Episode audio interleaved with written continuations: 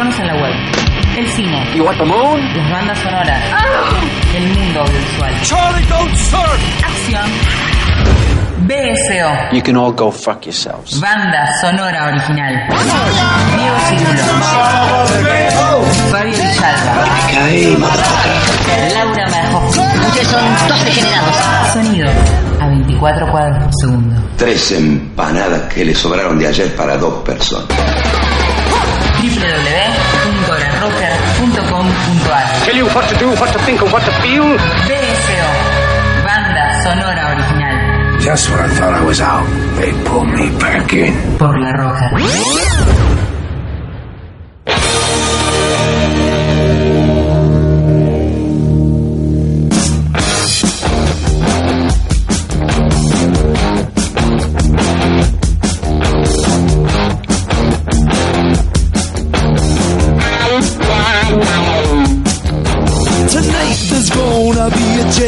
Suena Tin Lizzy en banda sonora original con el tema Jailbreak, ¿sí? Así arrancamos este segundo jueves de noviembre que estará dedicado a justamente las cárceles. Eh, bienvenidos a este programa carcelario que compartiré en esta celda con el compañero Fabio Adalberto Villalba. ¿Cómo le va, Villalba? Muy bien, Cirulo, me encantó esto de la celda. Estamos aprisionados esta noche en la rocker. Sí, sí, sí. Esta prisión eh, nocturna, este, aquí junto a Juan Sixto y a todo el staff de nuestra querida eh, radio.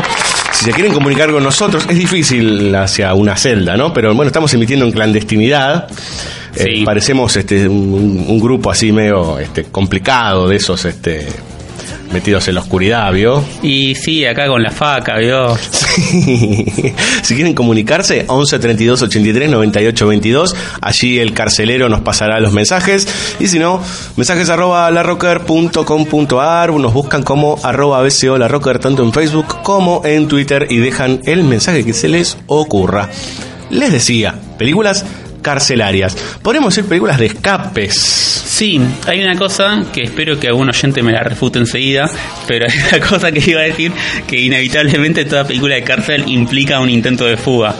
Claro, y sí, sí, porque si no sería como tanto No, bueno, podría haber una película donde el conflicto se desarrolle dentro de la cárcel, como las películas de cárceles, pero donde no se implique la noción de fuga. Sí. Es un poco complicado, yo lo sé, pero estoy muy seguro que si uno empieza a buscar... Sí, Carandiru, por ejemplo, una película brasileña, eh, no habla específicamente de una fuga.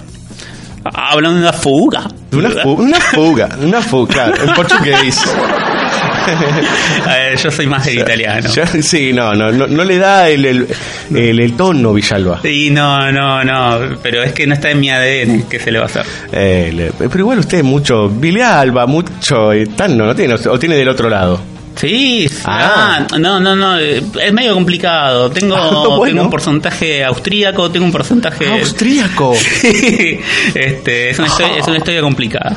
Unos desagradables. Bueno, este, no- ¿sos medio desagradable vos? Sí, pero no por, no por eso.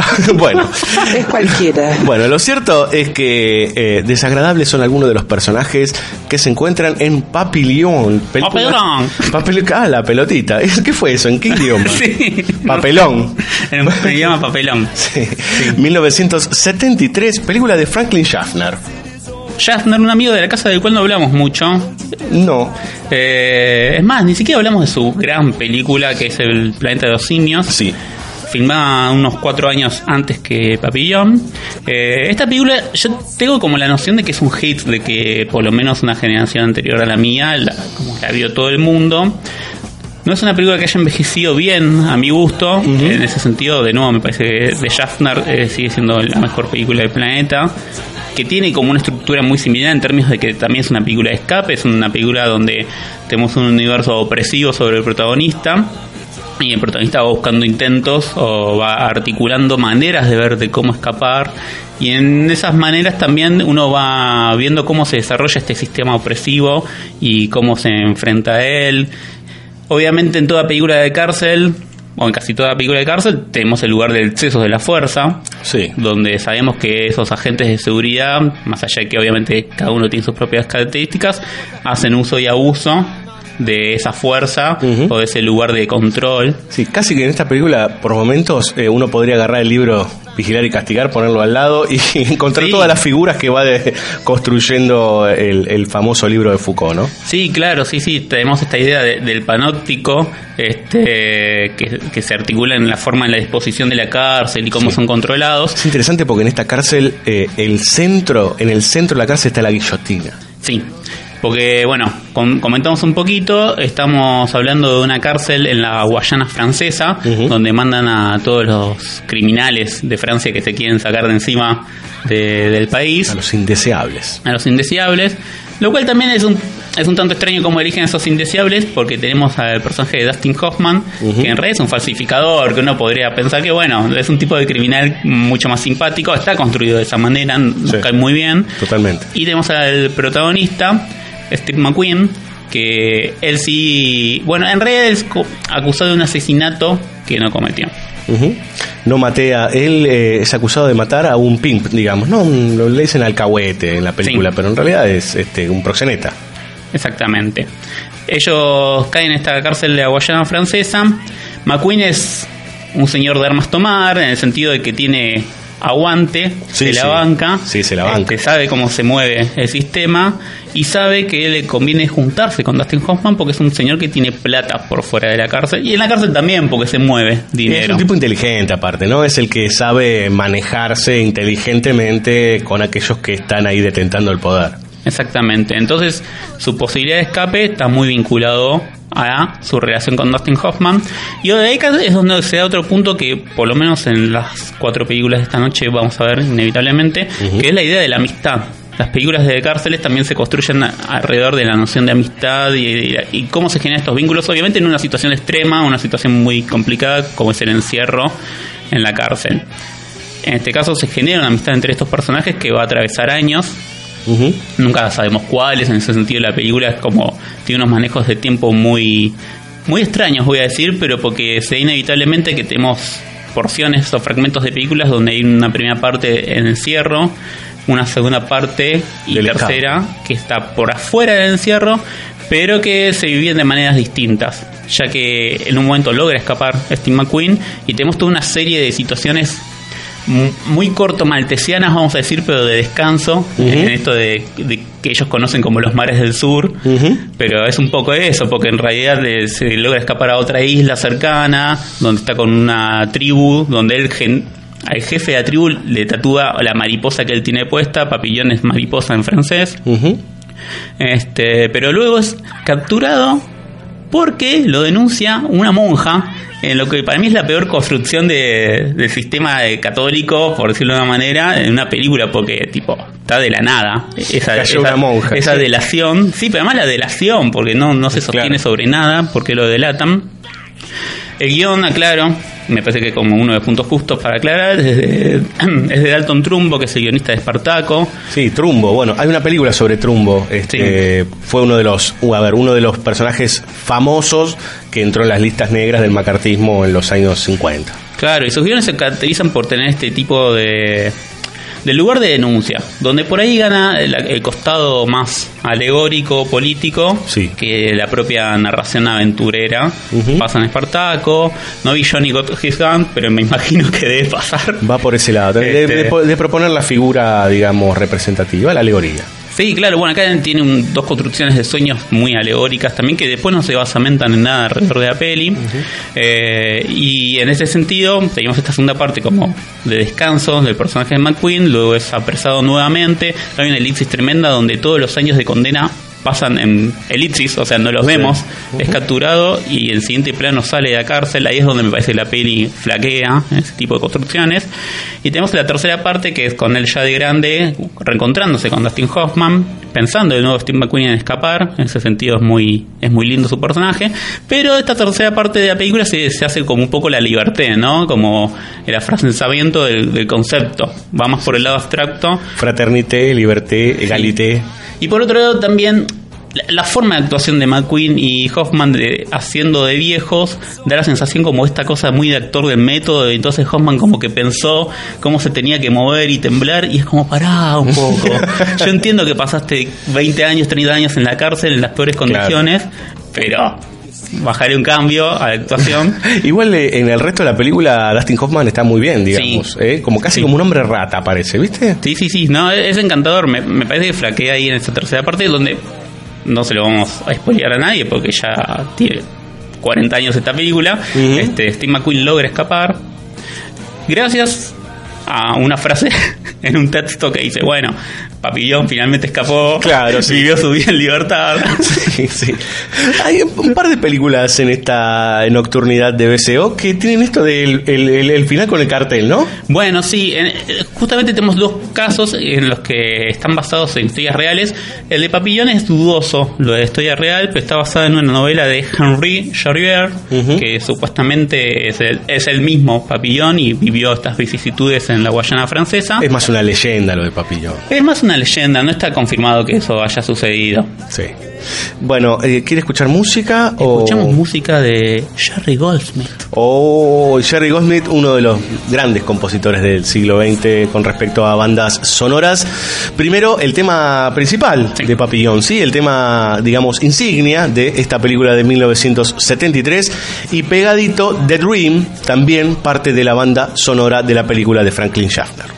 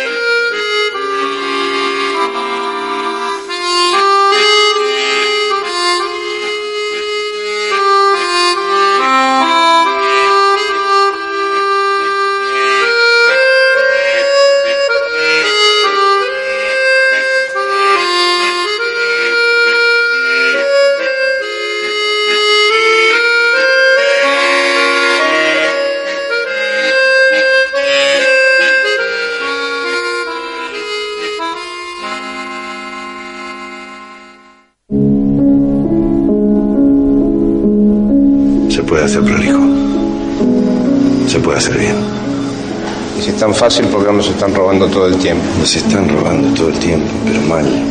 Porque son todos estúpidos. Canas y los chorros, todos. Sigo sin entender qué te detiene. Es un juego. Si algo sale mal, alguien muere. No hay ninguna razón para que muera nadie. Sí, hay una razón. Hay un montón de tipos con armas, la típica situación en la que muere gente. No, si las cosas se planean bien. ¿De qué habla, boludo? ¿Quién te cree que soy? ¿Y de qué? BSO. Banda sonora original. Por la roca.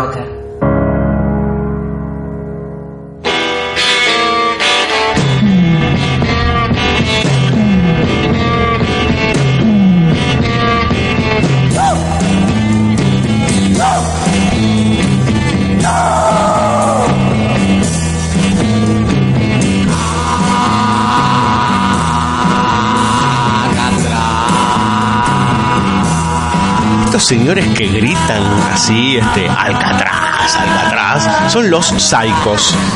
Eh, Villalba, este es un dato interesante que yo no lo sabía, este, y que lo justo buscando cortinas. Estos señores son peruanos y se los considera los predecesores de la música punk en los años 60, cuando acá teníamos nuestras primeras bandas de rock.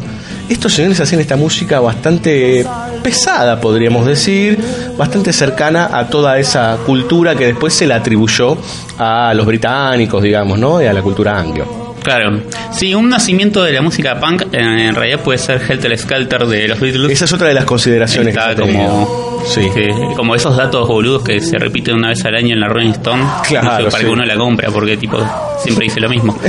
Este, sí, Pero, claro. Encima se llaman los psicos. No, es hermoso. Esto es hermoso. Este, o sea, justamente con esta idea del psico, digamos, ¿no? Del, del psicótico. Alcatraz, ¿sí? Alcatraz, si uno dice Alcatraz, primero piensa obviamente en la mejor película de cárceles de la historia, que es de Michael Bay, que es La Roca, pero no vamos a hablar de esa película.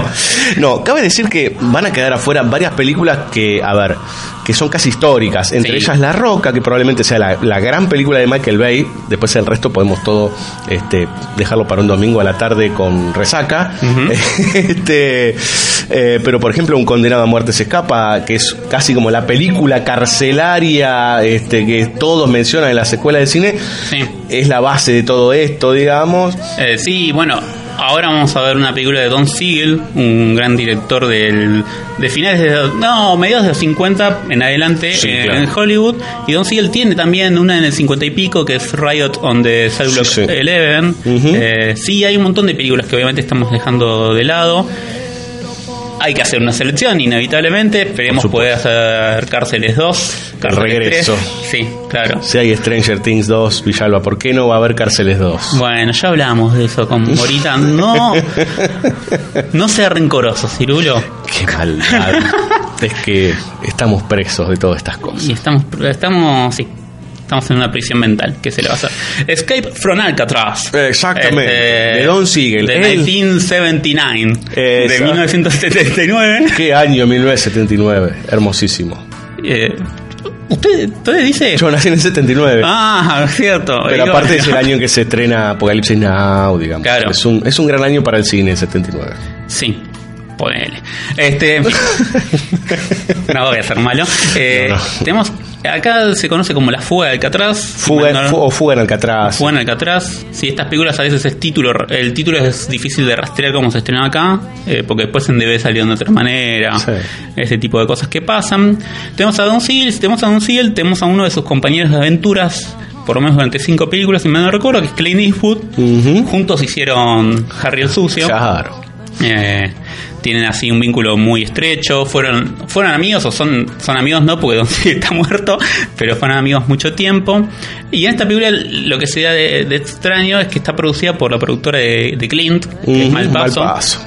Ujú. Este, y está basada en una novela que a su vez está basada en una historia real, que es lo que se supone como la única fuga que tuvo en su historia Alcatraz. Para, el que no conoce, bueno, Alcatraz eh, se la entiende como eh, la, la cárcel, bueno, la roca, justamente. Se le decía la roca porque era una cárcel imposible para cualquiera que quisiese fugarse, digamos, ¿no? La cárcel más segura del mundo, este, en donde no había ningún tipo de vía para poder irse, digamos, ¿no? Todo de concreto, gigantesco, súper vigilado, con este, vigilancia súper extrema, bueno, una cantidad de requisitos que uno cuando habla de un lugar a donde te podrían llevar es Alcatraz, cárcel que ya no existe como tal. Cárcel que ya no existe como tal, estaba cerca de la bahía de San Francisco. Ahí en la película ya lo aclaran, hay unas particularidades como que la corriente en realidad no te llega para San Francisco, así que también eso hacía dificultoso escapar, pero sí te llega para otra isla cercana que es lo que aprovechan los protagonistas. Eh, pero sí, y además es una prisión federal, como se entiende allá, que cuando es cuando cometes un crimen que ya abarca varios estados, o crímenes que abarcan varios estados, y no dentro de un solo estado. O sea que hay criminales pulentas, o por lo menos eh, que han cometido crímenes reiterativos. Se entiende que Al- Alcatraz y en ese sentido Sing Sing, que era otra de las cárceles así fortaleza, era donde iban los más peligrosos de todos. Exactamente. Después, ven- después vendría Guantánamo, ¿no? Bueno, ¿No? ¿la cerraron ya? No. No, no. No. Este- Cuando la cierren hacemos otro programa de cárceles. Sí, ahí, ahí fue el Nobel de la Paz. Sí. En fin. Eh, tenemos al amigo Eastwood que encarna el papel de Frank Morris. La- esta peli es como muy preciosa en, en- en sus formas, está construida como una peli muy de, de cine clásico en realidad, en su planificación, en su puesta en escena, pero ya con codificación de lo que es el nuevo Hollywood, por si lo manejo, ya estamos en el 79. Eastwood está en su papel habitual de hombre ascético que se las sabe todas, No hay gesto alguno de nada. no, no, y si hay gesto es muy preciso. E ingresa, no sabemos muy bien el crimen de Eastwood, está un poco jugado de esa manera la película donde... Está buenísimo que no sepas qué hizo. Exactamente. Sabemos que es muy inteligente. Sí. Sí, sí, sabemos que su coeficiente intelectual supera ampliamente la media este, y que obviamente conoce cómo se mueve el sistema de una cárcel. Y entonces él se empieza a hacer como amigo, compañero de, de los presos. Bueno, acá donde tenemos también la concepción de amistad, como decíamos en Papillón, pero también tenemos esta idea de micromundo donde tenemos dis- distintos caracteres en la cárcel. Un poco, me parece que Green Mile, muchos años después, eh, La Milla Verde, o acá no me acuerdo cómo se llama la película, de Tom Hanks con Milagros inesperados. Milagros Inesperados, muchas gracias. Este, hay una suerte de configuraciones que se vuelven o que se repiten y que inevitablemente también Stephen King vio esta película, claramente. Sí, bueno, eh, de Shawshank Redemption también. digamos, Claro, ¿no? totalmente. Pero tenemos como el personaje que tiene un ratoncito que Sí, claro. lo- tipo lo, lo amaestra, me sale ahora. Sí, es como su, su único amigo. Claro, ¿no? pero además que le sirve para destruir elementos por la Sí, cárcel, etcétera, etcétera. Eso es increíble. Este, y entonces se da esta situación de abuso de las autoridades, donde a un compañero de Eastwood, por pintar un retrato del alcaide, el alcalde, esa figura, el capo de la prisión, este, le quitan los privilegios, y entonces Eastwood es como, ah, sí. Go ahead, make my day. Obviamente es un poco más complejo que esto, lo estamos Sí. un poco satirizando, pero se da una situación muy tremenda donde el pintor, a partir de que no puede pintar más, se corta Se los dedos. dedos. Sí, es tremendo. Es Es, tremendo. es tremenda esa escena. Entonces Eastwood empieza a planificar junto a sus compañeros, o a un par de sus compañeros, el escape. Este escape tiene muchas particularidades que existieron así en la vida real. El amigo Morita nos contaba que había ido de visita a Alcatraz, había hecho el tour. ¿Ah, sí? Sí, sí, sí. Y, y que te muestran la disposición de cómo fue el escape y te ponen en la distancia que estaban los guardias para que ellos no pudieran ver cómo se realizó ese escape, que lo vamos a revelar ahora mismo. Eastwood y sus compañeros hicieron muñecos de ellos Sí, en papel maché, Sí, fantástico. o sea, de sus cabezas solamente, no de todo el cuerpo, porque si no era como, bueno, ¿dónde, Sí, ¿dónde, ¿dónde lo guardaste? ¿Dónde lo guardaste? este, y los dispusieron de forma tal que los guardias no se dieran cuenta que ellos tipo, se habían ido. No, aparte lo de conseguir los pelos para hacerse las, Sí. las pelucas, ese, es espectacular. Digo, después el- hablábamos con Villalba fuera de- del aire, que yo le criticaba a la película que en algunas situaciones eh, era muy poco probable que no se diese cuenta el, el- el guardia, digamos, pero por una cuestión de cómo estaban dispuestos los planos. Pero había algunas particulares en donde hasta inclusive hacía el juego con eso, digamos, ¿no? Bueno, es tan artificial que Sí. a ver si entra o no, digamos, ¿no? A ver si en, en este momento el, el guardia se da cuenta o no. Sí, y que ahí obviamente se da toda una cuestión alrededor de la propia construcción cinematográfica. Hay, inevitablemente hay una reflexión en el sentido de, bueno, ¿qué es lo que estás viendo? ¿Cuán real es lo que estás viendo? No. La representación. ¿Cómo, cómo, cómo te la morfás por de una manera de, pará, tipo, no era verdad esto? este Claramente, sí, sí, sí, hay, hay, hay un lugar ahí que está muy bien y que no está puntualizado en términos de, mira lo que te estoy diciendo, mira, estoy reflexionando sobre el cine, como nos pasa en casi todas las películas de 2000 para acá, sino que está atravesado por la aventura y por la narración de, bueno, son tres chabones escapándose, o sea, y en el medio estoy construyendo esto. En ese sentido es que viene ya, o se lo puede considerar como un neoclásico así también, pensando en la época en que arrancó a filmar. Si pensemos que él tiene ya de por sí un, un ícono que después han visitado y recontra revisitado, que es la The Invasion of Body Snatchers. Sí, digamos, ¿no? sí, la invasión de los invadecuerpos. Las invades es espectacular eh, cuando uno dice, pero estoy repitiendo la misma palabra. no, no puedo, no puedo decir el título en castellano. Bueno, es una de las películas que más remakes tiene, cuatro, tiene cuatro remakes y Fácil. están como planificando otra. Ninguna mejor que la de esa. No, ninguna como la de Seal. Este, bueno, acá tenemos una hermosa construcción alrededor de un crisantemo, como construcción simbólica que se va repitiendo su uso, pero cambiando el sentido, que es un crisan- un crisantemo con el que se había pintado el pintor y que tenía un, un significado muy importante para él, en el sentido de es algo que nunca me van a poder quitar.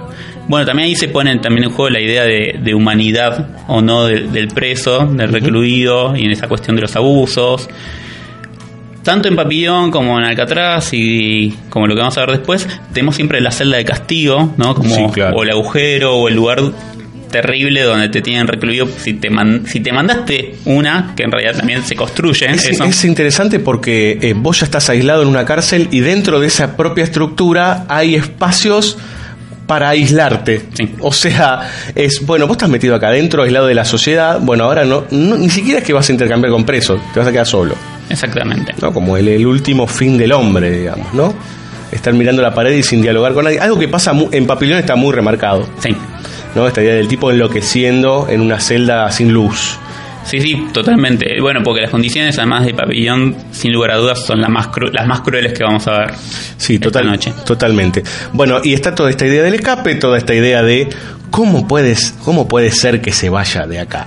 Y a mí me parece eh, fantástico la comunicación entre los presos, cómo ellos van armando toda una estrategia despacito, que después un montón de películas se van a agarrar de todo eso, de cómo tirar la tierrita entre los pantalones. Esto, sí, sí, ¿no? la cuchara. ¿Cómo, cómo lograr una espátula más grande en la cárcel con 10 fósforos No, no, no. y Fantástico. una cuchara? Es hermoso. No, no, eso es lo del. Aparte, eh, eh, me encanta eh, cómo es esta lógica de, bueno, de encontrarle la vuelta casi de MacGyver, por Sí. decir, ¿no?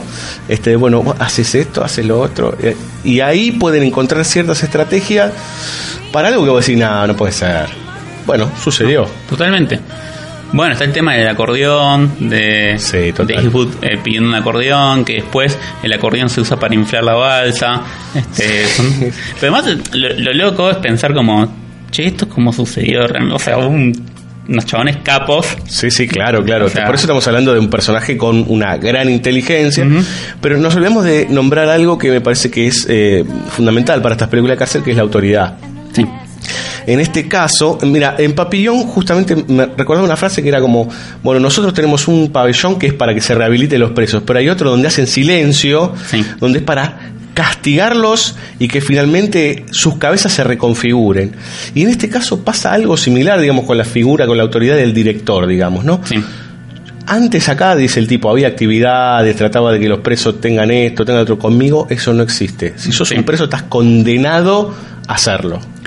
Sí, así es. eh, es Patrick McGuhan, creo, el actor eh, que interpreta al alcalde. Sí, está esta idea de- del chabón ¿no? que, que se, se dio en su lugar de poder, claramente. Hay algo muy interesante con respecto a la realidad, que es que el nombre como antecesores... Para el que no, el que no ubica, Patrick McGuhan es el rey de corazón valiente ¿sí? y el doctor de Scanners, ¿no? Nombra dos antecesores y uno de los antecesores que nombra en realidad es el alcalde que, de la cárcel que estaba cuando se escaparon, pero los guionistas tuvieron que hacer eso para evitar problemas legales Ah. de, de que les hicieran juicio. Este, pero sí, claro, está esta idea también de, de los méritos, ¿no? De te doy beneficios o te habilito a hacer ciertas cosas como lo de la pintura, siempre y cuando a mí me convenga o yo te necesite en determinado estado. Sí, claramente está. Bueno, ahí también hay una idea de, puesta en escena de director desde el lugar de quien tiene poder y cómo dispone esas situaciones, cómo organiza el mundo. Vamos a escuchar música, Villalba. Jerry Fielding es el que ha compuesto eh, la banda sonora de Escape de Alcatraz, como dicen acá los, los que están eh, de fondo este, en este bloque. Vamos a escuchar The Pipe, ¿sí? Y pegadito los créditos finales de esta película de Don Siegel. Y ahí al toque, al toque viene la tanda y seguido Agenda BCO.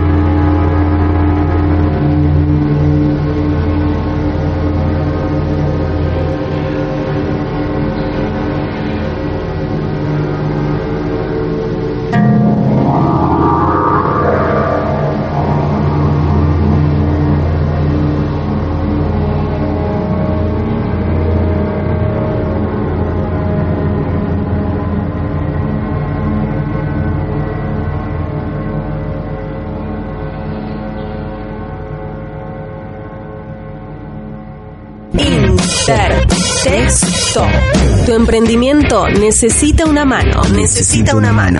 Intertexto. Consultora cultural. Te simplificamos la vida administrativa, contable, impositiva, de organización financiera y de gestión. Intertexto. Intertexto. Si tenés un emprendimiento cultural, llámanos 53682696. 53682696 o visitanos en intertexto.com.ar. Intertexto, consultora cultural. Donar sangre no produce ningún daño al organismo ni contagia nada. Se utilizan materiales estériles y descartables. Donar sangre es necesario, salva vidas.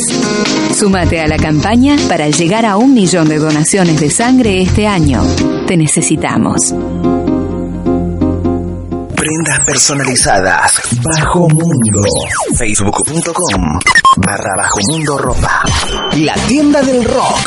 Remeras, tazas, libros, pines, diseños exclusivos de tu banda favorita. Envíos a todo el país. Todos los chicos tienen remeras rockeras. Hacé tu compra en latiendadelrock.com.ar. Una remera rockera para vos. Latiendadelrock.com.ar. Los niños de las comunidades indígenas necesitamos para ir a la escuela. Y también nos hace falta para estudiar. Además, muchos nos tenemos para conectarnos y sobre todo para jugar como todos los chicos. Los niños, niñas y adolescentes indígenas necesitan muchas cosas, pero empecemos por escucharlos. Ignorarlos contribuye a su exclusión. Hagamos que sus derechos se cumplan. UNICEF.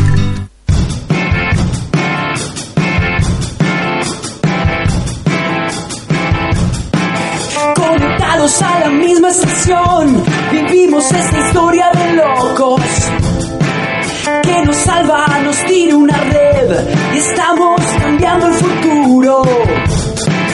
Esta rocker la que suena otra vez, contando esta historia de locos que nos une en una misma canción. La rocker que acaba en la red social del rock. Hay muchas cosas por hacer. Sigue tu pulso a un futuro. Cree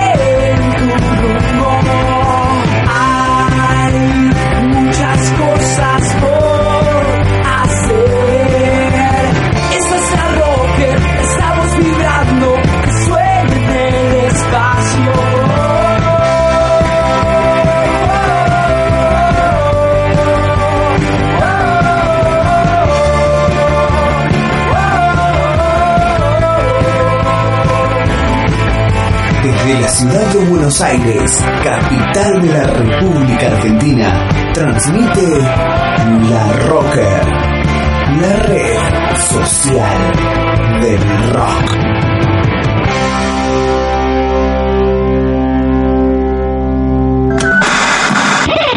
En la Rocker te recomendamos series. Hoy, The Handmaid's Tale. El cuento de la criada se basa en un libro homónimo que se convirtió en uno de los íconos del feminismo en el mundo.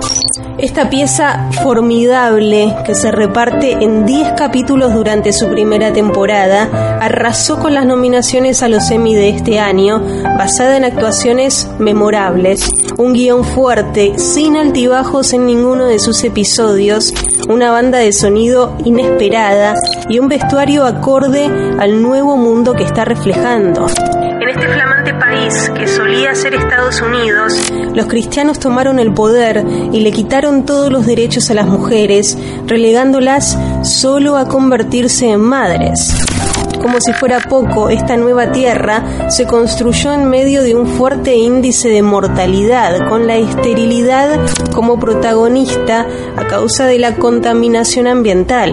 Las mujeres fértiles, de esta manera, se convierten en piezas preciosas y preciadas que son alquiladas por las familias con mayor poder adquisitivo para engendrar un hijo. The Handmaid's Tale es una historia compleja, pero que no pueden dejar de mirar. Agenda BSO. Las fechas del cine y la música. www.bsoradio.com.ar Agenda BSO. Las fechas del cine y la música. Cine. Jueves 9 de noviembre. Asesinato en Orient Express de Kenneth Branagh. Victoria Abdul de Stephen Frears. Los últimos de Nicolás Puenzo. Al centro de la Tierra de Daniel Rosenfeld. Patterson de Jim Jarmusch. Más que Hermanos de Ariane Benedetti. Jueves 16 de noviembre. Liga de la Justicia de Zack Snyder. Detroit de Catherine Bigelow. Good Time de Josh y Benny Safdie. Bienvenido a Alemania de Simón Verhoeven. Beppo de Marcelo Galvez. The Square de Ruben Osmond. Jueves 23 de noviembre. Desaparecido de Luis Prieto. Suburbicon de George Clooney. La villana de Jung Byung Gil. Artax de Diego Corsini. La noche más fría de Cristian Tapia Marchiori. Niñato de Adrián Orr. Jueves 30 de noviembre. Guerra de Papás de Jan Anders. Extraordinario de Stephen Schwosky. Amantes por un día de Philippe Garrel. Al desierto de Ulises Rosell. Agenda BSO. Música. 11 de noviembre. PES en Teatro Vorterix, Buenos Aires. Doble Fuerza en The Roxy, Buenos Aires. Nahual en Estadio Obras, Buenos Aires. Silla y Ramone en Palermo Club, Buenos Aires. Zack Sabbath en Group, Buenos Aires. Personal Fest en Club, Ciudad de Buenos Aires. 14 de noviembre, Coldplay en Estadio Único, La Plata. Home Shake en la trastienda, Buenos Aires. 16 de noviembre, Edelmiro Molinari en Bebop Club, Buenos Aires. 17 de noviembre, Carajo en Cracovia, Ciudad de Córdoba. Ataque 77 en Girgu, Espacio Tref, Buenos Aires. ACEP en Teatro Flores, Buenos Aires. Kenny Garrett en Teatro Coliseo, Buenos Aires. Buenos Aires Blues Festival en La Trastienda. Babasónicos en Studio Theater, Ciudad de Córdoba. Bill Orkut en Teatro Cultural San Martín, Buenos Aires. 18 de noviembre. Andando descalzo en XLR Club, San Miguel. Miguel Mateos en Estadio Obras, Buenos Aires. Critical en Uniclub, Buenos Aires. 20 de noviembre. David Garrett en Luna Park, Buenos Aires. 21 de noviembre. Haria Turunen en Radio City, Mar del Plata. Magma en N de Teatro, Buenos Aires. Obituary en Uniclub, Buenos Aires. 22 de noviembre. Airbag en la trastienda, Buenos Aires. Ratones paranoicos en Studio Live, Buenos Aires. 23 de noviembre. Juana Molina en Vorterix, Buenos Aires. Los Cafres en Teatro Sony, Buenos Aires. 24 de noviembre. Franco de Vita en Luna Park, Buenos Aires. The Line y Amaranth en Vorterix, Rosario. Los Pericos y Richard Coleman en Ciudad Cultural Conex, Buenos Aires. La Mancha de Rolando en La Trastienda, Buenos Aires. 25 de noviembre. Tarja Turunen en Luna Park, Buenos Aires. Bruno Mars en Estadio Único, La Plata. Axel en Hipódromo de Palermo, Buenos Aires. Víctor Heredia en Teatro Ópera, Buenos Aires. Los Gardelitos en Comedor Universitario, Ciudad de Córdoba. Lobón en Teatro Flores, Buenos Aires. In Element en Uniclub, Buenos Aires. 29 de noviembre. Apocalíptica en Plaza de la Música, Ciudad de Córdoba. Aterciopelados en Niceto Club, Buenos Aires. 30 de noviembre. Helter en Roxy Lead Bar, Buenos Aires. Pedro Aznar en Quality Espacio, Ciudad de Córdoba. Agenda BSO. Las fechas del cine y la música. www.bcoradio.com.ar We are rescue team, not assassins. Now, what do we gotta do? BSO, banda sonora original. What the hell is wrong with you? You're hit. You're bleeding, man. I ain't got time to bleed. What's the matter? The CIA got you pushing too many pencils? There's something in those trees. One ugly motherfucker. BSO. Banda sonora original. Por la orden. Get to the chopper!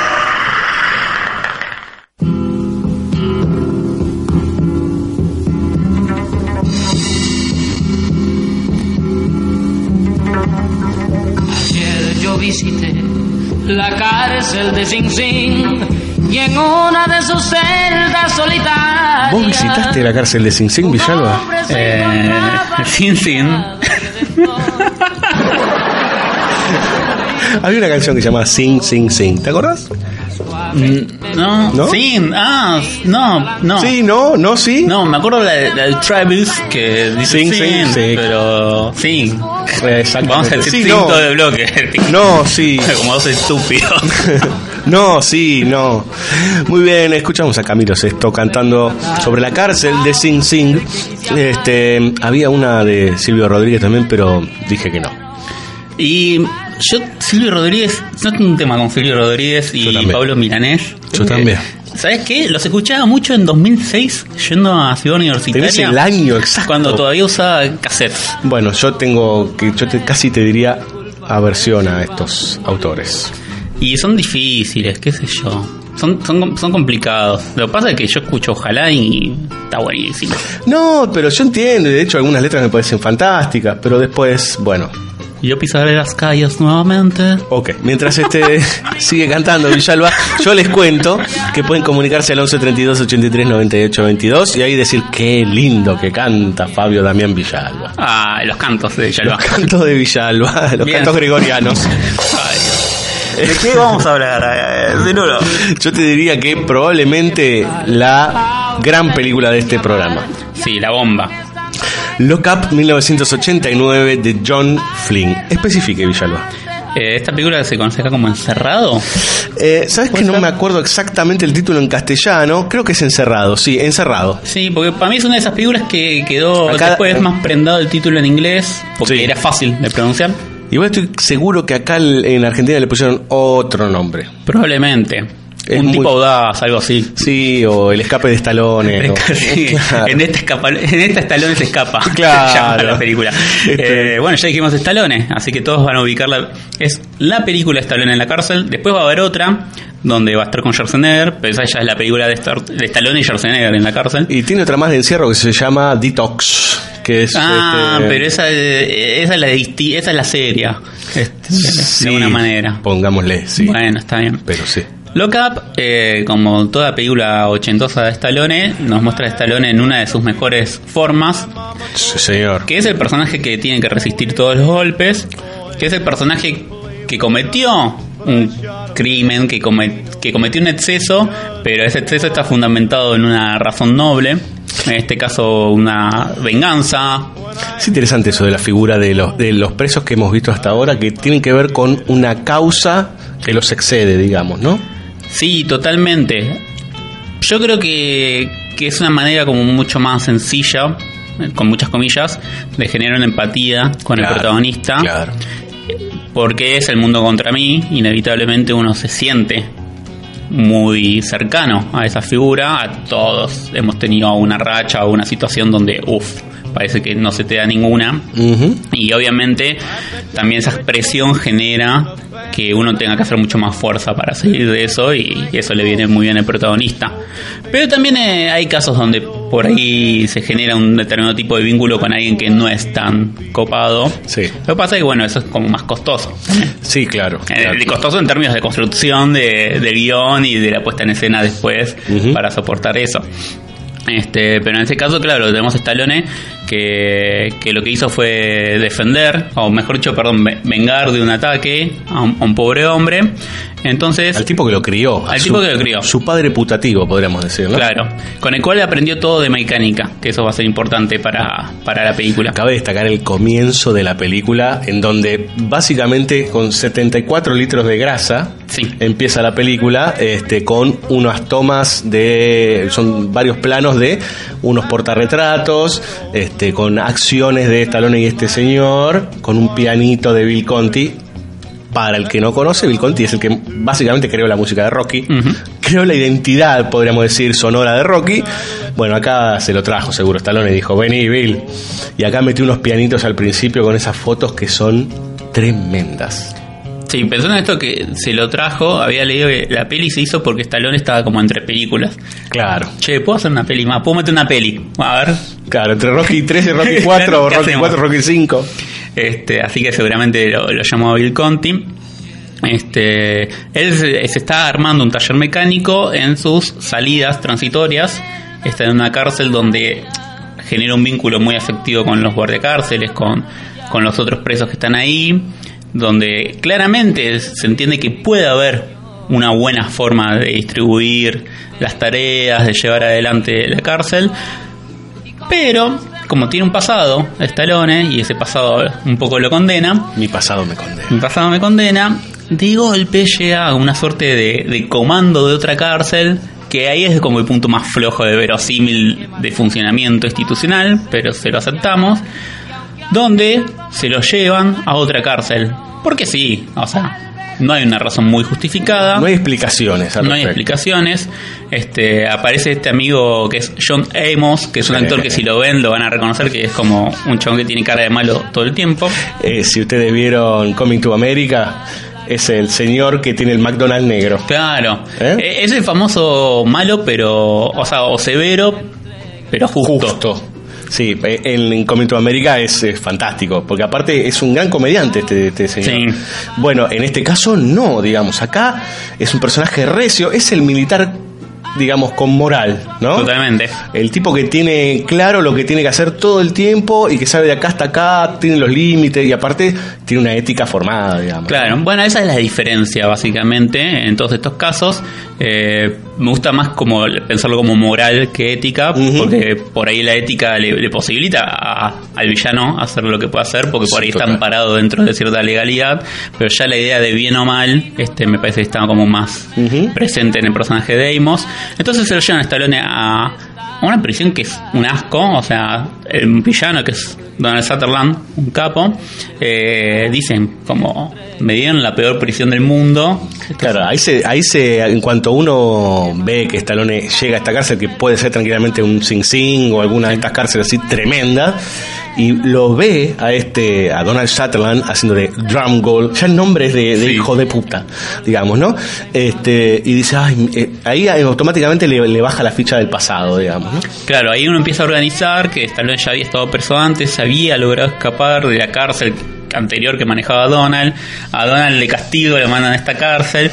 Uno no entiende cómo lo mandan a una cárcel medio a medio y después tiene el poder para hacer trasladar a Stallone. Esas son las cosas que uno a la peli ya no le puede pedir más. Sí, en realidad lo mandan, no- ni siquiera es que es una cárcel medio a medio, es una cárcel que, por eso es que te manden a un pozo, digamos, Sí. el- la peor de las cárceles posibles y donde nunca te vas a poder ir.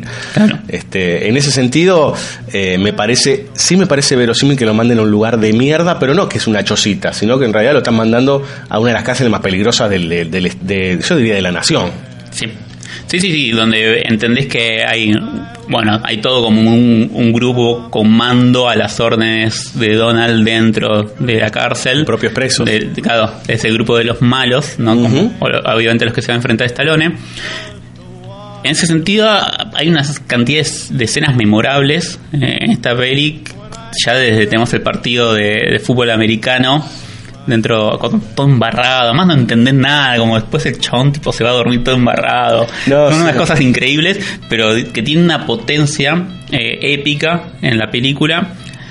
Así también como la construcción de la amistad entre los distintos personajes, en ese sentido, es la que más puntualizado está en los buenos momentos que pueden pasar esos personajes, pensando en, la- en las películas que vimos esta noche. En general en las otras esa construcción de amistad se va dando por situaciones afines a lo que necesitan hacer o no, de escapatoria. Obviamente tienen que ver con este punto de, de la moral, ¿no? De hasta acá, de qué hace el protagonista, de cómo el protagonista que cayó, que tiene su caída, va, va consiguiendo los elementos o las herramientas para eh, tener su redención a ojos del público, obviamente, y que todos vivamos esa catarsis. Este, y en este caso, si bien Stallone ya arranca con mucho encopado, donde la caída no se siente tanto, obviamente las acciones que desarrolla tienen una potencia tal que hacen como... Es demasiado buen tipo Stallone. Yo diría que ya es tan buen tipo, porque hasta, hasta ti- entiende todo, ¿viste? Al pibito, al jovencito, este, que ahora no me acuerdo cómo se llama, Dallas es, no. First ah. First Base, primera base. Este, mm, que le dice, pibe, no te hagas el cocorito con esto, fíjate acá, tenés que hacer. Digo, aparte tiene muchos elementos que evidentemente están impregnados de la nobleza de Rocky, digamos, en ese sentido, ¿no? Bueno, y además de nuevo hace de italiano o descendientes Sí, italianos del claro. Leoni, ¿no? Leoni. Este León. Ese- Eh, ese es un, esta película es casi como, digamos, un apéndice de, de- de la seguidilla de películas Rocky en ese sentido. De nuevo, sí, sí, es el mismo, es el mismo personaje en el sentido que habla así como tonto, Claro. pero es el mismo personaje en esto de, de aguantar los golpes, ¿no? Como Totalmente. ah, hay que resistir. Sí, es interesante lo del grupo de amigos. Es interesante, eh, la, la- acá hay escalas de construcción de poder, lo cual me parece buenísimo. La, la distancia entre Donald Sutherland, digamos, y Meissner, ¿no? Entre, o sea, los, los- y el personaje de John Amos. La diferencia entre uno y otro, ¿no? Y, y la discusión que hay entre esos dos poderes. Porque eso es lo que finalmente va a dar una resolución a la película. Sí, bueno, de todas las que vimos, es la que tiene mayor desarrollo de todos los guardiacárceles, de todos obviamente, pero de una serie de guardiacárceles que son como distintas posibilidades de llevar adelante ese trabajo. No es algo que no estuviera eh, en Alcatraz de alguna manera, pero acá está como mucho más matizado cada uno, en realidad. Pero porque tenés varios también. tenés Aparte porque desde la estrategia de la película hay una evidente eh, mirada sobre el sobre Donald Sutherland, sobre este tipo Dramgold, que es casi como es un psicópata, digamos, ¿no? O sea, es el, el tipo que lo trajo acá porque lo va a hacer sufrir hasta el último día de su vida, este inclusive porque le queda poco a Stallone. Sí, le, Le quedan seis meses. Le quedan seis meses. Sí, sí. Y además, aún hacia el final de la película, cuando le quedan tres semanas, que es donde se incrementa Sí, la claro. presión sobre Stallone, también es de lo más sádico lo que hace Sí. Digo, eh, ya eh, todo lo que se construye con respecto a estos poderosos es con la idea de lo punitorio, este, es la, la- lo que sería la, la famosa justicia por mano propia, digamos, ¿no? O sea, vos ya no, ni siquiera, encima es, un- es fantástico porque es un representante del sistema penitenciario, este, que viene de la mano de la, o a colación de la justicia, pero él decide, no, no, no, no, esto viene acá, viene conmigo. Este, lo cual es muy interesante. Exactamente. ¿Vamos a escuchar música? Vamos a escuchar música. Muy bien. Eh, ¿Le parece escuchar a Jimmy Jameson? Sí, bueno, son las primeras canciones de la noche, ¿no? Veníamos con, con música instrumental. Sí, llegamos a las canciones. Y bueno, es una película de Stallone, ¿cómo no va a tener canciones? Exactamente. ¿Cómo no va a tener eh, secuencia de montaje? Una película de. Sí, totalmente. Aquí hay una secuencia de montaje con un auto. Que nadie entiende cómo carajo llegó ese auto ahí adentro, pero no importa. Digamos. Y cómo hacen para que quede así, ¿no? Sí, además eh, de eso me parece muy divertido. Uno sabe que, sobre todo, está la construcción del imaginario de las cárceles estadounidenses, donde los presos trabajan, desarrollan diversas tareas, tienen como distintas áreas. Claro, sí. Entonces está el área mecánica. El tema es que pueden trabajar sobre autos, pero no los pueden poner en marcha. No, claro. como- entonces, ¿cómo sabes qué hiciste? Claro, no lo puedes arrancar porque se enojan los guardias. Vos decís, che, entonces, que esto más sádico todavía, digamos, ¿no? Jimmy Jameson, entonces, señores, con Ever Since the World Began y pegadito de Edith March, qué linda banda esta, ¿eh? Con el tema Vehicle. I'll never know what brought me here. As if somebody led my hand. It seems I've hardly had to steer. My course was planned. In destiny it guides us all. And by its hand we rise and fall. But only for a moment, time enough to catch our breath again.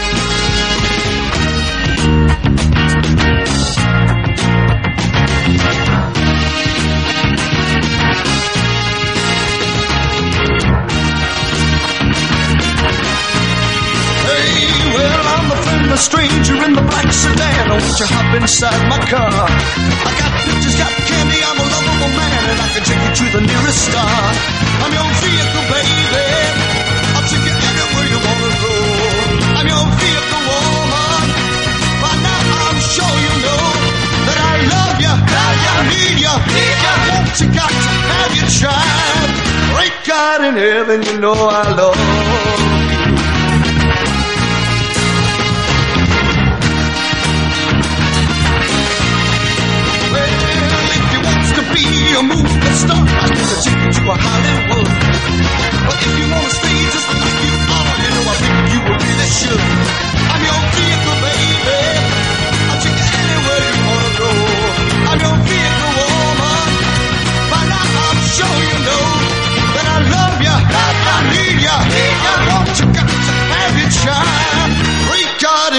you know I love.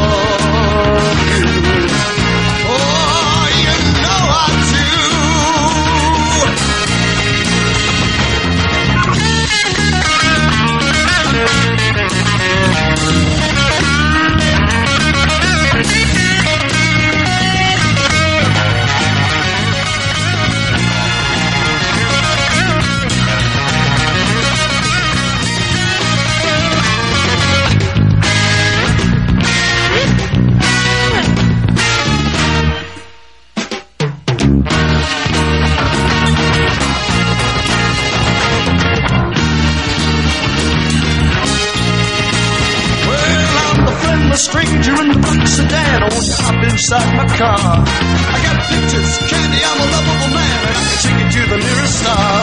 I'm your vehicle, baby. I'll take you anywhere you wanna go. I'm your vehicle, woman. By now I'm sure you know that I love you, I need you, I want you, I got to have you. Great God in heaven, you know I love. And I'm your vehicle, baby.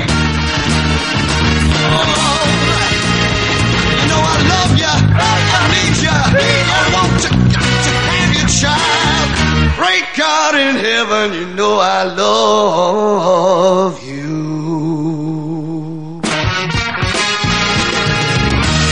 Lampone, el pedido es sencillo. Conseguimos una Magnum 357 con balas de verdad. BSO, banda sonora original. ¿Admite usted haber abusado sexualmente de menores? Por ahí simplemente es una cuestión de agotamiento. Ravena insiste en el concepto del harén. ¿Qué? Era una broma. ¿No hay un piquito para mí? Dicho de otra manera, ser un pederasta. Eh, un vaso con agua, por favor. Más comúnmente llamado bufarra, bufarreta, bufarrón, sopapa, come niño, pimentero, bayoneta, sacacorcho, cucurucho, banderino, chupete. ¡Ey, no! ¡La pone! ¡Te agachaste y te la www.bsoradio.com.ar ¿No hay un piquito para mí? Facebook, BSO La Rocker. Y comunícame lo antes posible con Satanás. Seguramente vamos a necesitar de su ayuda.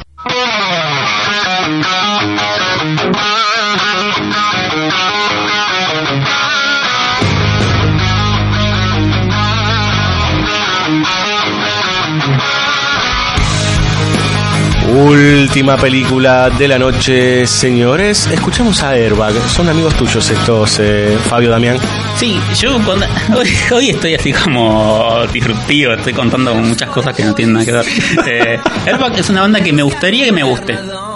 Ah, bien, sí. Usted Pero- sabe que son apadrinados por Walter Jardino, ¿verdad? Sí, sí, lo sé y, y está, está bien, digo, me imagino que está, que está bien lo que hacen, me imagino, ¿no? Como un proyecto. Pero, viste, es como de esas bandas que no entras, como ah, tocan bien, los temas están bien. Ah, bueno, y terminas en un lento Para, degradé. para- para mí, el, el- el rock argentino llegó a, a su autoconciencia total y cierra con Pez. Esa es mi opinión. Mire usted. Después de Pez, la El nada. abismo. Sí. El abismo es justamente el que les quedará a estos muchachos de The Escapist del año 2009, dirigida por Robert Wyatt. Eh, Llegamos a la película desconocida de la noche. Siempre, siempre ponemos alguna. Eh, es así, para que ustedes vayan y busquen, porque BCO nos interesa, aunque sea contagiarles un poquito por el ánimo. Qué por el botón cine. que sos. Perdón. Eh, Qué botón que sos. Riéndonos de Cirulo. Sí, claro. Riéndonos con Cirulo, capítulo- capítulo 2. Más que dos. somos mucho más que dos. The Escapist es una película inglesa. Eh, acá no tuvo. Ah, no, británicos acá no. ¿eh? Y yo, yo- a mí me dan un poco de sarpullido, pero qué se pasa. sí. Acá no, no tuvo una gran difusión, salvo que uno comprara y le llega el amante en su momento, que más o menos es como funciona como en Irrecuptibles, ¿no? Si hay un canadiense que toca la guitarra con tres cuerdas y canta canciones malísimas, lo compramos igual. Claro. Este, a Tower Records. Bueno, acá funciona un poquito de la misma manera, solo que esta película está buena. Eh, Rapper White, para aquel que no lo conoce, es el que luego va a dirigir la primera parte de la nueva saga del Planeta de los Simios Sí, señor. Que también está muy bien. Es más, uno le puede encontrar como muchos vínculos. Hay un vínculo muy evidente que viene de parte de uno de los actores, que es Brian Cox. Brian Cox eh, es un actor relativamente famoso, pero si no lo ubican, por ahí es el general malo de X-Men 2. Claro, Este, sí, señor. pero si no, de Planeta de los Simios es el capo de la prisión de los simios, ese que tiene como ese lugar de veterinaria donde los maltratan. No, es un actor recontra conocido. Es conocido, es conocido, sí, se ubica. sí, sí. Eh, la peli está escrita a su medida, pero porque específicamente fue escrita para él. Es el tío de William Wallace en Corazón Valiente. ¿Qué me estás ¿Cómo, hablando? cómo estamos con Corazón Valiente hoy, eh? Eh, que se reestrenó, ¿no viste que se reestrenó? no, no, pero además le pegamos, viste, como muchos Sí, actores. claro. que Patrick están- McGuhan y ahora este Brian Cox. Lo, lo hice para vos, sí, Lolo. No sos un monstruo. eso, eso sí. Recién me gastaste y ahora que lo hago para vos. Ese te tiene una facilidad para tirarte un palito y después dorarte la píldora. Vamos. Sí, cómo es esto. Bien. Brian Cox es el protagonista entonces, este donde estamos en una prisión en Inglaterra, es la prisión en ese sentido es la que está más construida como esta idea de panóptico, donde hay un lugar central desde el cual se puede controlar todo. Eh, es la película de la noche donde menos se desarrolla los guardiacárceles como lugar de poder, porque lo que se es lo que se trabaja más es la estructura interna de los propios presos en, su- en su distribución de jerarquías y organización, donde a partir de eso entendemos también que, que el preso capo tiene hasta poder sobre los guardiacárceles. Ya estamos en una, en una idea de construcción donde ya está todo tan degradado que hay un orden invertido, si se quiere, este, donde el guardia de cárcel apenas mueve la brújula, Claro. sino que es uno de los presos que tiene más poder. Brian Cox entonces está ahí encerrado, es un es el tipo tranquilo de la cárcel, nadie se mete con él, ya es un tipo grande, se entiende que entiende las jerarquías de poder, entonces no, no se ponen problemas, pero sucede que le llega una carta donde le cuentan que la hija entró en un proceso de adicción y que ya tuvo dos paros cardíacos por este proceso y entonces Brian es como necesito salir, necesito verla. Vemos ahí que la hija nunca le respondió ninguna carta, donde hay una relación de distancia muy difícil, pero que claramente, ante la situación que está viviendo su hija, necesita escapar. A partir de ahí empieza a hacer un proceso donde empieza a convocar a un grupo de gente que él va a tener su función en ese escape. Lo tenemos a Shakespeare enamorado, tenemos a Oh. Joseph Fiennes, que es el- como el tipo musculoso que lo va a ayudar. Tenemos a un actor que ahora no me recuerdo el nombre, pero los que ven Game of Thrones van a conocer como Davos. Sí, sí, yo tampoco recuerdo el nombre exactamente del, del, del actor. Li- Liam, Liam Cunningham. Liam Cunningham, sí. Después vamos a tener al señor que arma la droga en la cárcel, porque hay también toda una situación alrededor de que se genera droga que los presos pueden ca- cambiar por las tarjetas de librería. Las tarjetas de librería corren su funcionamiento, no son para cambiar por libros, sino que son para cambiar... Para pasar falopa. Para pasar falopa. Fantástico. Falopa que, de nuevo, que la cocina está ahí en la cárcel. No, claro, Y- ese es. No, no, Es un eso. elefante blanco, eso no es ese. Este, por eso está todo, toda la relación de poder está construida alrededor de, de lo que pueden hacer los presos, o sea, de cómo organizan ese mundo ellos mismos, de cómo se regulan, ellos- bah, no se regulan, los regulan. Este, ahora no me acuerdo el nombre de, del villano, vamos a decir, de la película, o del que mueve toda la situación ahí.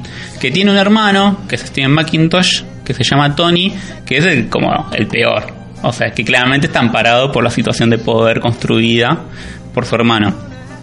Este, entonces Brian Cox, si bien se mueve en paralelo a esta situación, llega a un punto donde Tony, que es el perro loco, el que está sacado, se entera. Y ahí, tragedia.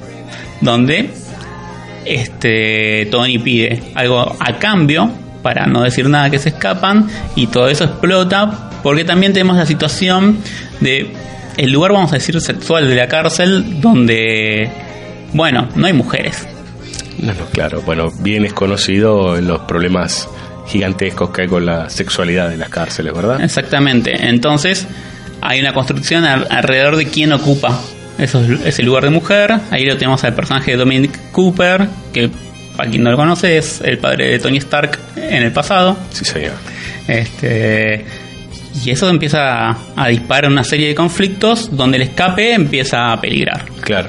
Ahora, toda esta trama tenemos en paralelo. Qué británico, qué, Así qué es. británico, Acá es donde empieza la- revesado. Acá es donde empieza la parte británica. Tenemos en paralelo la construcción de ese escape. Claro. O sea que vamos alternando tiempos. Qué británico. En ese alternar tiempos, y acá es donde termina de ser full británica la película, hay un twist final que no voy a contar, pero que tienen que ver, que está bien construido, digo que no es de esas pelis a lo Danny Boyle o a lo Guy Ritchie que solemos aborrecer. Bueno, Christopher también tiene sus películas con twist final. Christopher también los tiene, pero Christopher tiene como ese lugar, Christopher Nolan estamos diciendo, tiene ese lugar como más eh, cerebrito donde trata de que todo este hace trampa, pero trata de que esté todo cimentado. Acá está bien organizado, sobre todo la idea del paralelismo, y está bien justificado desde el, punto de vista del protagonista, la- el twist o la trampa final, pero ciertamente tiene esta noción de, de lo británico, sin canchereadas, pero por ejemplo, hay como algo muy muy no permeable, muy a flor de piel en lo británico, que es como el laburo en la banda sonora. De golpe sube, de golpe baja, las puntuaciones, etcétera, etcétera. Hay como toda una cuestión que si a ustedes les gusta el cine de esos realizadores, vayan a ver esta, que por lo menos está mejor. Claro. Muy bien, señores, vamos a escuchar eh, un poco de music antes que se termine este benemérito programa. Primero a Coldplay, una banda que a Villalba le encanta, ¿verdad? Sí, y esta canción está en su mejor disco, que es Viva la Vida. Viva la vida, sí. Muy bien. The Escapist, un tema raro, es un tema cortito de Coldplay. En general siempre está cerca de los cuatro minutos, es un tema corto. Y a Leonard Cohen, ¿no? El amigo Leonard que se nos fue hace Este año. poquito. Sí. Con el tema de Partisan.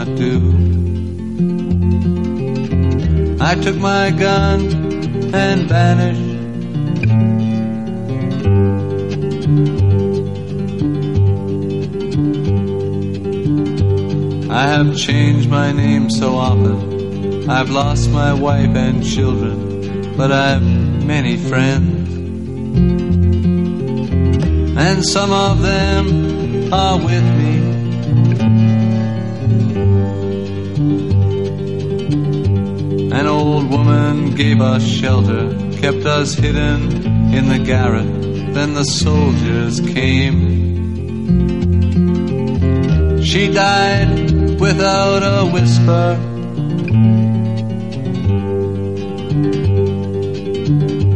There were three of us this morning. I'm the only one this evening, but I must go on. The frontiers are my prison.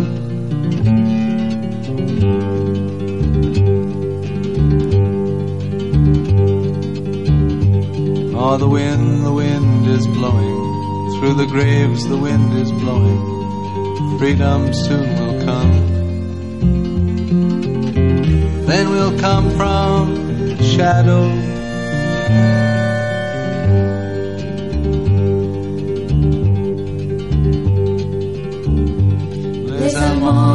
Chez moi, ils me disent signe-toi, mais je n'ai pas peur. J'ai repris mon âme.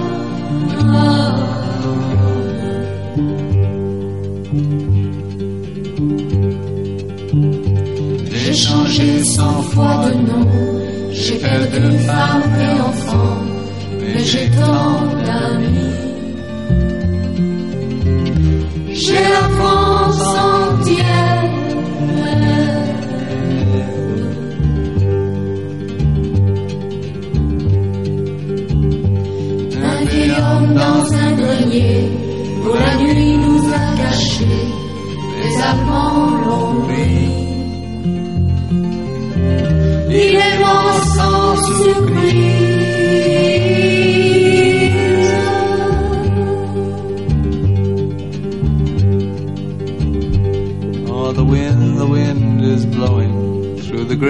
graves, the wind is blowing. Freedom soon will come.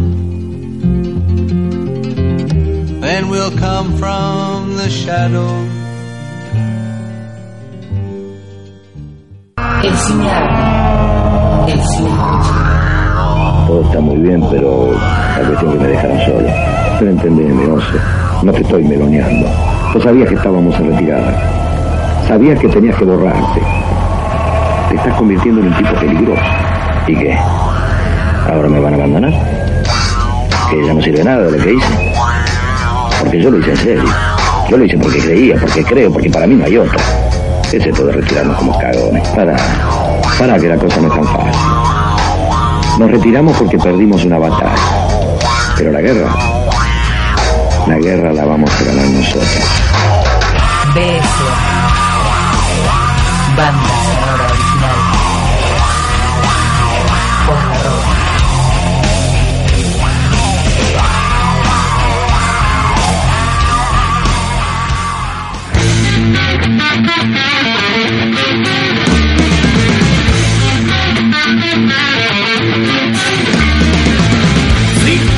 Se termina banda sonora original, señoras y señores.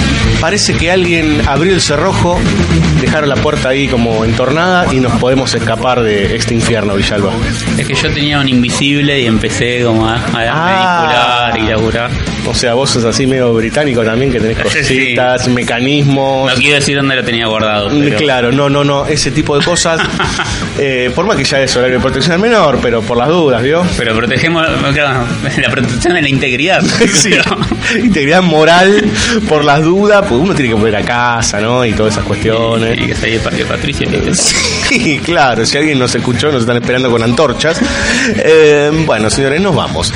Primero, eh, saludos a todos aquellos que nos escuchan como siempre, les agradecemos muchísimo. Saludamos a Emilio París, ¿sí? Y a alguna gente Luchi que cumplen años, ¿sí? No decimos deseamos un feliz, bla, bla, sino que en realidad, como todavía no es, No, claro, les decíamos un futuro. claro. Feliz Un cumpleaños. futuro, claro. No, en realidad decimos, bueno, eh, será el día domingo su cumpleaños en ambos casos. Les recordamos que en diciembre empieza un nuevo seminario de Guillermo Guareschi, eh, compositor de bandas sonoras que ha trabajado con Damián Cifrón y con otros importantes realizadores. Como no solo, claro, como el amigo Fabio Villalba que aparece en Relatos Salvajes. Eh, ¿Había que decirlo o no? Sí, sí, Ya a esta altura ya pasaron varios años. Sí, ya estamos. Búsquenlo, hagan el book donde está Wally y lo van a encontrar a Villalba. Bueno, empieza en diciembre un nuevo seminario sobre composición de bandas sonoras. Gracias La Rocker, gracias Juan Gracias FM Bunker, gracias a la gente de Sala Llena, a la gente de Shinobi News, gracias a todos. Gracias Villalba. Gracias, Piero. Gracias Piero. Gracias David Lebón, con el que nos vamos. Nos vamos con una gran versión de un clásico. Solo en BCO, solo Villalba podía elegir este tema. David Lebón, el rock de la cárcel. Nos vemos el jueves que viene, señores. Chau.